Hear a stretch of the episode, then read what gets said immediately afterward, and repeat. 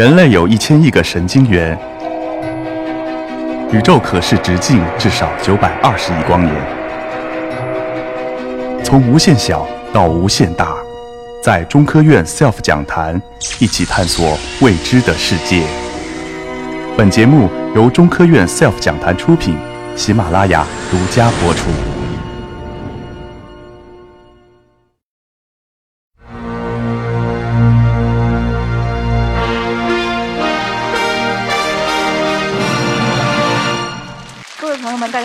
三叠纪，欢迎大家过来听我的演讲，也感谢大家今天来到这里。呃，我今天要给大家分享的题目就是虫人的昆虫人生。就是刚刚我听了，就是呃几位很厉害的科学家就分享他们的科研成果。我分享的这个就是比较小家气一些啊，就是先看一下，就是我这边放了一个很可爱的一个呃脸，然后这个其实是一种就是蝴蝶的幼虫，就是一种木叫木眼蝶的蝴蝶。就是我其实是从小就喜欢昆虫，然后长大以后呢，我才知道说，哎，原来有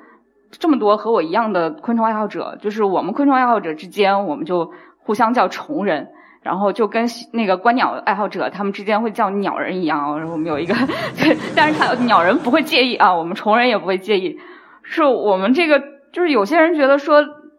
昆虫可以玩什么？他说你是不是就是呃养蛐蛐啊、斗蟋蟀啊？其实那个只是一部分那个鸣虫爱好者。就是对于我们这个虫人来说，可以玩的事情很多。比如说呃，你可以去饲养观察一只昆虫，然后看它那个怎么长大、怎么变化。还有一些就是虫人呢，他就喜欢说收藏标本。然后另外还有一些就是比较关注，比如说昆虫摄影啊或者昆虫文化这些领域。就总之，它的玩法很多。嗯，就是虽然说大家玩的东西都不一样，但是我接触下来的虫人，我觉得还是有一些共同的特征。就比如说，我觉得虫人的性格一般都比较内向，就是喜欢自己出去，或者说跟跟很少几个人一起出去。像观鸟那样的大部队，我们这个虫人是没有的。然后另外呢，就是呃，虫人更喜欢说近距离的观察这个小动物，就是最好还能放在手上把玩一会儿。就说现在说盘一下，就是我就特别喜欢那个。大毛毛虫在手上那个感觉就比较变态，对，而且我们这个虫人其实有很多，就出去还经常会被路人甲围观，然后指指点点的，觉得这些人有毛病，然后只有我们在知道干什么。就我这边放了一个，就是啊，比如说我们做昆虫调查的时候，经常要用到捕虫网，然后就有很多人说你这个网是不是拿来捞垃圾的啊？然后。这个是我们的一个叫灯诱的装置，因为就是有一些昆虫它晚上有趋光的习性，然后我们在昆虫调查的时候会用一个特别亮的这个高压汞灯，然后用一块白布来吸引昆虫。然后我们虫友说，在一些就是好的自然保护区，那个村民看见这个挂灯，他说：“哎，你们这个是不是要放露天电影？”然后这个是就更囧一点，就是说，因为其实呃，就是牛粪对于大家来说，可能走上路上看到比较嫌弃，但是。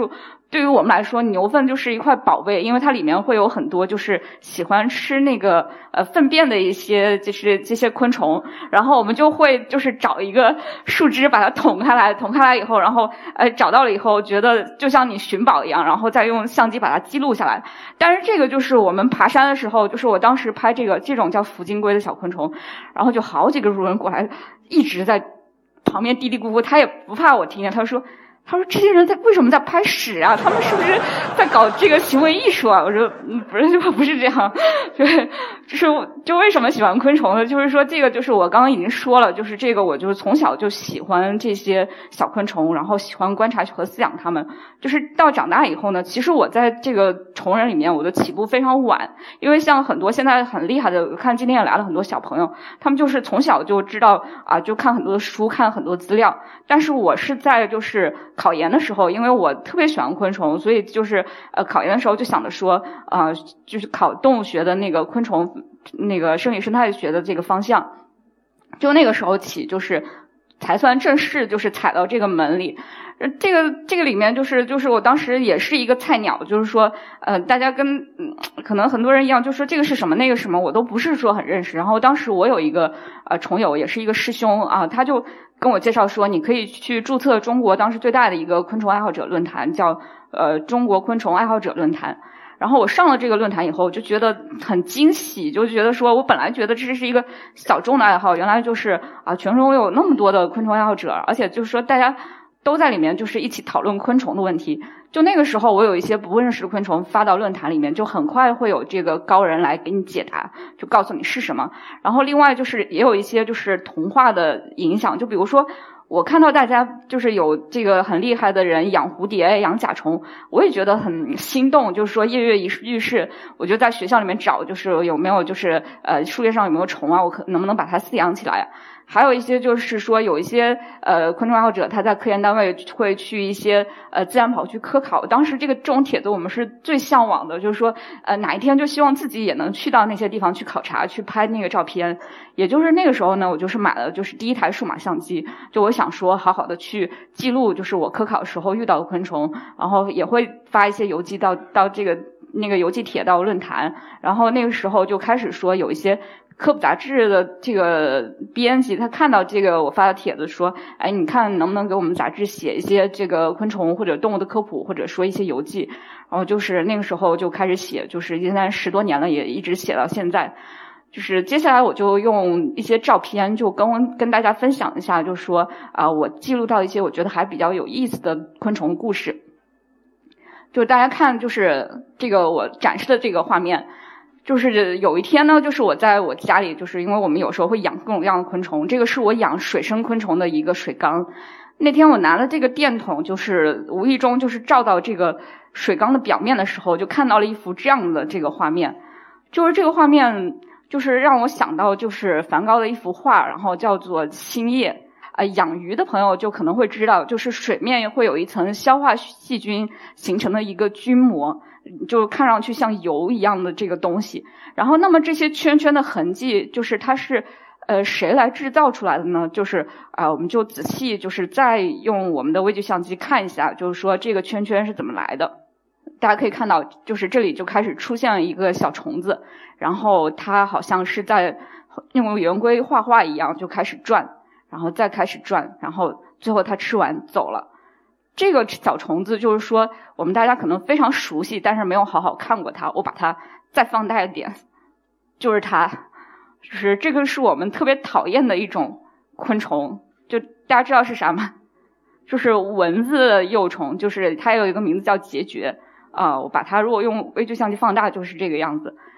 这个孑孓就是它是就是生活在水里的，它的这个的前上面这个是头部，然后下面是尾部，尾部有一个呼吸管。就是它会把这个呼吸管伸出水面来呼吸，然后呢，就是它的这个头部呢，就是会以这个尾部为这个圆心，然后头部就是这样旋转的，然后吃这个水里的这个呃表面的这个微生物。这个就是如果说我不拿电筒照，就平时看这个水缸就长这样的，你就可能说看不到这样的这个这个画面。我们再来看它其实创作的这个。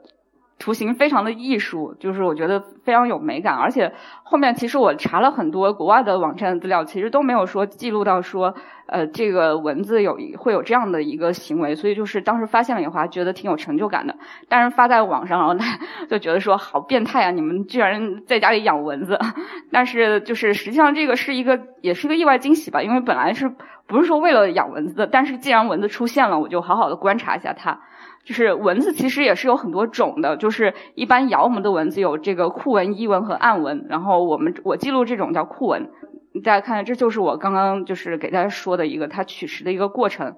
啊。这个就是是酷蚊的卵，就我发在网上有很多朋友看了以后说，我以后再也不想吃柚子了，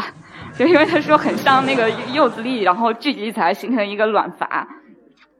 这个是蚊子这个蛹，就是它它那个幼虫，就是会在水里化蛹，就化成一个像逗号一样的这个形状。然后既然有了它的蛹，我就想说记录一下它这个蚊子羽化的过程。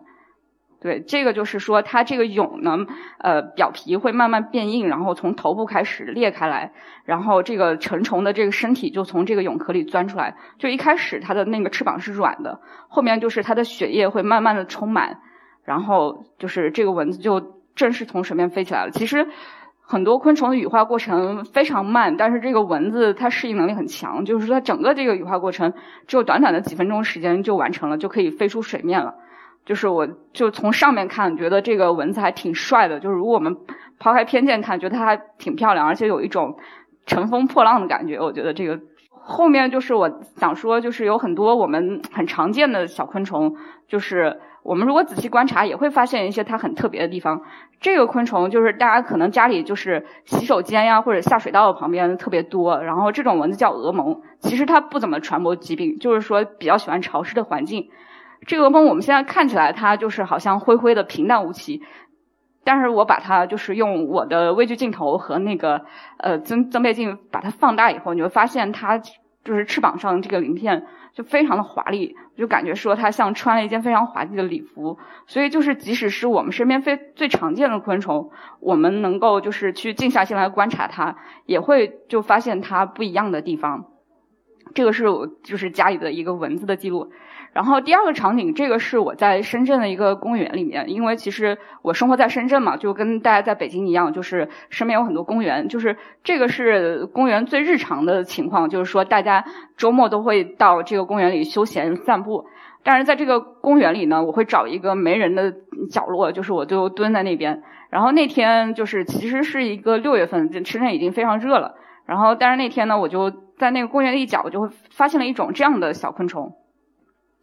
就这种昆虫叫切叶蜂，啊，就是我看到它的时候，它正正停在这种叫假地豆的豆科植物上面，然后用它那个大颚夹着这个这个叶子，然后之后呢，就我给大家连续播放一下图片，就大家感受一下它的这个行为。对，这个切叶蜂就用它的这个后脚，就是抱住这个叶子，就是以后脚为圆心，然后这个大颚就迅速的开始切割。对，就。切出来一个非常对精准的一个半圆形啊，这个就是最后最后一张，他就带着这个半圆走了，就可以看到这个叶子的另外一侧也有一个对这样的半圆，就是那天然后我看到它，我觉得特别惊喜，因为我看到它整个这个画圆的过程，然后呢，但是我又有点失落，就觉得说，哎呀，好像就是又没有好好记录下来，结果后来就是正当我失落的时候呢，这个切风又来了，他又找了另外一片叶子，就是说。又重复了一下这个就是切叶子的过程，然后那天我就蹲在那边，然后他就就是一会儿又过来，一会儿又切片叶子走，一会儿又来，一会儿又走。就是说这种昆虫其实它有一个习性，就是说它就喜欢说就是在这个树叶上切割这些半圆形的这个叶子。这个叶子是干嘛的呢？它是。回去以后，就他会找一个树洞，或者说找一个植物的那个茎干，然后在里面把这些叶子藏起来，然后就是为后代做一个巢穴。对，我再给大家展示一下，就是啊，这个就是他切叶子的这个过程。对，就那天下午，就是我就在那边看着他，然后呃切了来来了走，然后他可能也觉得说他